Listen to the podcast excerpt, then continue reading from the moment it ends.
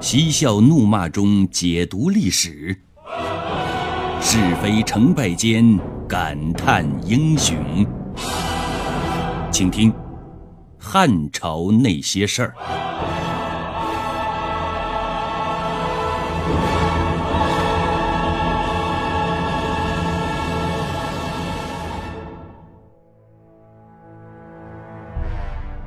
韩信见仁见智的汉中队，给了刘邦极大的震撼。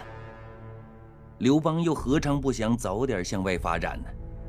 但他还是顾虑项羽的强大，还有三秦之地的张邯、司马欣、董翳，也是响当当的人物。刘氏集团要想有更大的发展，必须要经过他们三个人的地盘，这正是他大为头疼的事儿。韩信这番细致入微的分析，让刘邦是茅塞顿开。原来自己一直寻找不到项羽的命门，就在这儿啊！他以前是对韩信不以为奇，现在是相见恨晚。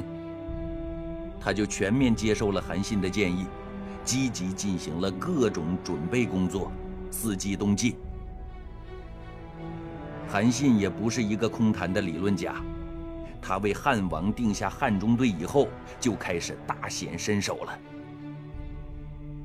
那是一个晴空万里的早上，韩信开始对士兵进行强化训练。他首先宣读了新出炉的法纪法规，十二个字：法令如山，如有违犯，严惩不贷。然后他实行责任到人制，叫樊哙、周勃、灌婴等人看好自己手下的士兵，谁的士兵不听话，直接惩罚他的负责人。而韩信亲自站在台上，以身作则，一边讲解一边示范。开始的时候，众人对他并不服气，认为他韩信无名无才。没有什么资格来教他们。可是，一周以后，韩信所教的强化训练已经基本成型了。这时候，众人已经对他服服帖帖，佩服至极。但见偌大的训练场上，人头攒动，进时如灵蛇出洞，迅猛之极；退时如万箭归宗，悄然无息。一个月以后。汉军已经完成了质的转变，他们不再是一盘散沙，而是紧密团结的一道牢不可摧的墙。等待他们的将是艰辛而兴奋的东归之路。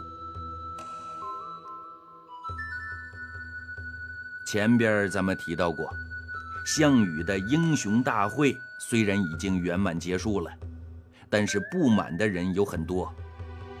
刘邦不满，义帝不满，陈馀不满，臧荼不满，还有齐国三王也不满。公元前二百零六年五月，大秦王朝被推翻以后，好不容易才安静下来的天下，又被齐国人田荣打破了。田荣，也是最早参加革命的人物。当初张邯大军围魏的时候。田荣的兄长齐王田旦派兵就位时是出师未捷身先死，田荣赶走了谋权夺位的田甲，立田旦之子田氏为齐王，他自任丞相，任田都为将，这才安定了齐国。项王入关的时候，各诸侯见风使舵，纷纷的去捧场。项王最看重的就是表面功夫做得好的人，在分封的时候，自然对追随他入关的田都格外青睐，封田都为齐王，封原齐王田氏为胶东王，封田安为冀北王。封王里边竟然没有田荣的份儿，这的确很出乎人的意料。虽然至关重要的一个原因。是田荣没有追随项王入关，但还有一个很重要的客观原因，在这儿咱们来说说。事情得回到项梁在世的时候，当年张邯派兵来剿齐国，田荣兵败以后，马上派人跟项梁求救。项梁以人道主义精神接受了请求，挥师而下，打得张邯溃不成军。项梁一看有战利品可捞啊，自然对张邯就穷追不舍。但张邯也不是吃素的，等后面的援军一到，很快就组织人马进行了反击。项梁眼看形势不对，就派使者向赵、齐两国告急。他这次本来就是来支援齐国的，按理说现在他有危险，齐国应该也必须要派兵来相助。但当时的田荣却是这样回话的：派兵可以，只是有一个条件，你必须叫你们的楚王杀了田甲。田甲被田荣赶下齐王的宝座之后，慌不择路之下投靠到了楚国。按理说，人家现在两手空空，除了人头一颗之外，什么都没有了，你也应该发发慈悲了。但这田荣还真不是一般的绝，一定要送佛上西天才肯罢休。楚怀王仁义为怀，自然不愿意献上田甲的人头。就这样，恼羞成怒的齐国按兵不动，可怜的项梁孤军奋战，最终落得个尸骨露于野的悲惨状况。如果不是你田荣唯利是图、见死不救，我叔父又怎么会死呢？项羽对这个事儿恨得牙根痒痒，英雄大会上对田荣冷处理，那已经是天大的仁慈了。要不然，以项羽的牛脾气，只怕早就让他人头搬家了。出乎意料的是，这时候，田荣不干了。田荣想到了闲居在南皮、同样心怀不满的陈馀，就派人去说服陈馀起兵，和他一起造反。事情坏就坏在还没有造反，田氏就催他启程了。按照田氏的想法，既然自己被项王改封为胶东王，就应该到胶东去，否则就是违抗项王命令了。偏偏田荣非但自己不走，还不准田氏走，他想以这种方式表达对项羽的强烈抗议。田氏思来想去，最终得出结论。得罪了田荣叔父，总比得罪项王好。最终，田氏还是带领一些人瞒着田荣，到胶东赴任去了。田荣听到风声，顿时怒火是直冲云霄，想都没想，立马派心腹骁将追上田氏，就给了他几刀。干掉了田氏之后，田荣已经没有退路可言了。刚刚上任为新齐王的田都屁股还没坐稳呢，就被田荣请到外乡做流浪汉去了。请走田都之后，田荣是余怒未消，大手一挥，大刀就砍向了冀北王田安。也许是田荣的这般英雄气概感染了别人，这时候一个隐居在巨野泽中的牛人彭越。宣布告别小隐隐于野的田野生活，主动加入到了他的队伍当中。这彭越可不是一般的人，他后来成为汉王刘邦手下的一员猛将。现在饥不择食之下，投靠了田荣，田安就成了小试牛刀下的贡品了。公元前二百零六年七月。田荣在短短两个月的时间，就消灭了项羽内定的三个齐国封王。这时候他不再谦让，自立为齐天大圣，封彭越为大将军。他的下一个目标，直指项羽所在的楚国。正是因为田荣的造反，给了刘邦休养生息的机会。项羽的注意力被田荣吸引过去了，而此时的刘邦却在韩信的指挥下，日夜操军练马，伺机东归。陈馀和张耳当年从生死之交的好朋友，沦为横眉冷对的仇人之后，两个人各自占地为王，互不相干。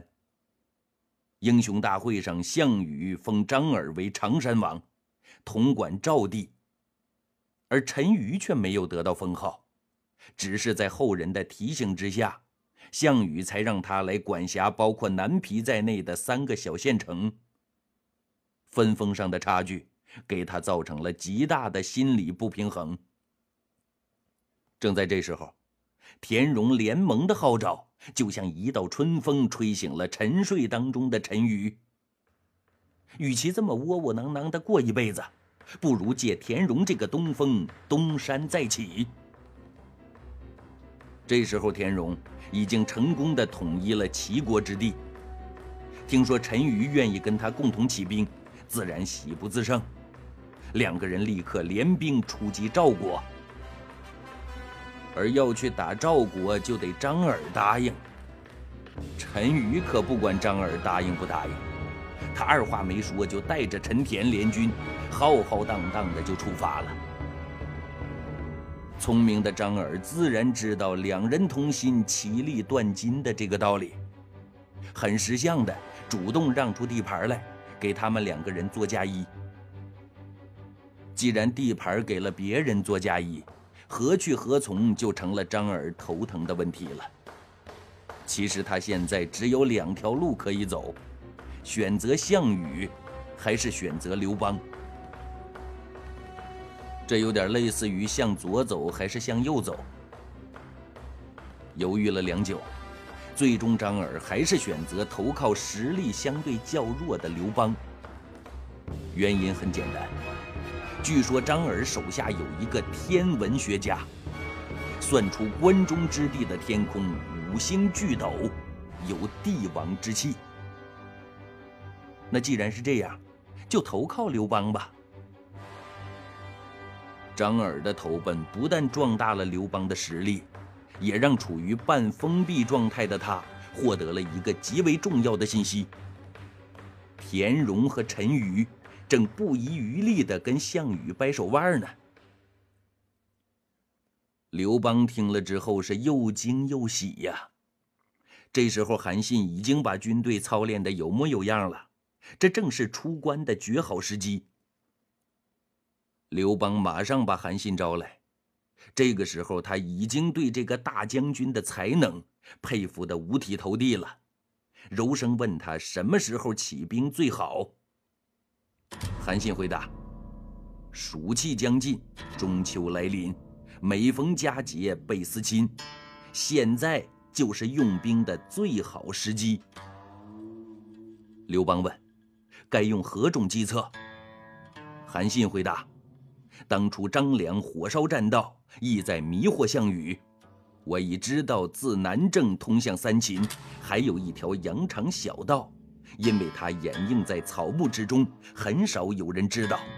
我军可以悄悄沿此路直达三秦。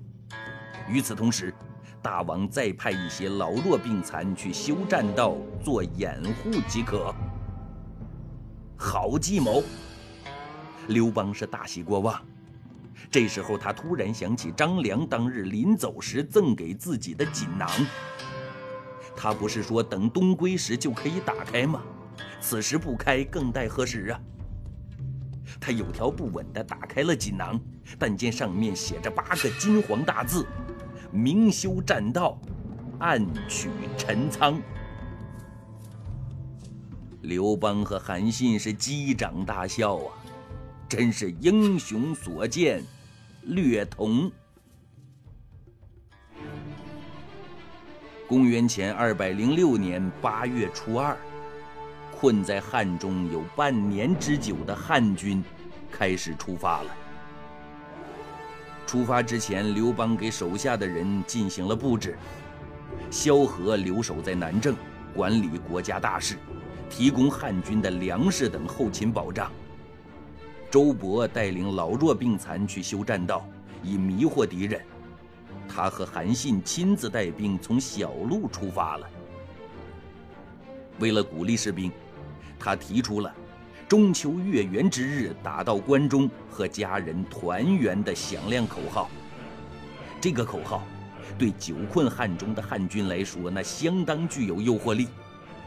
出发。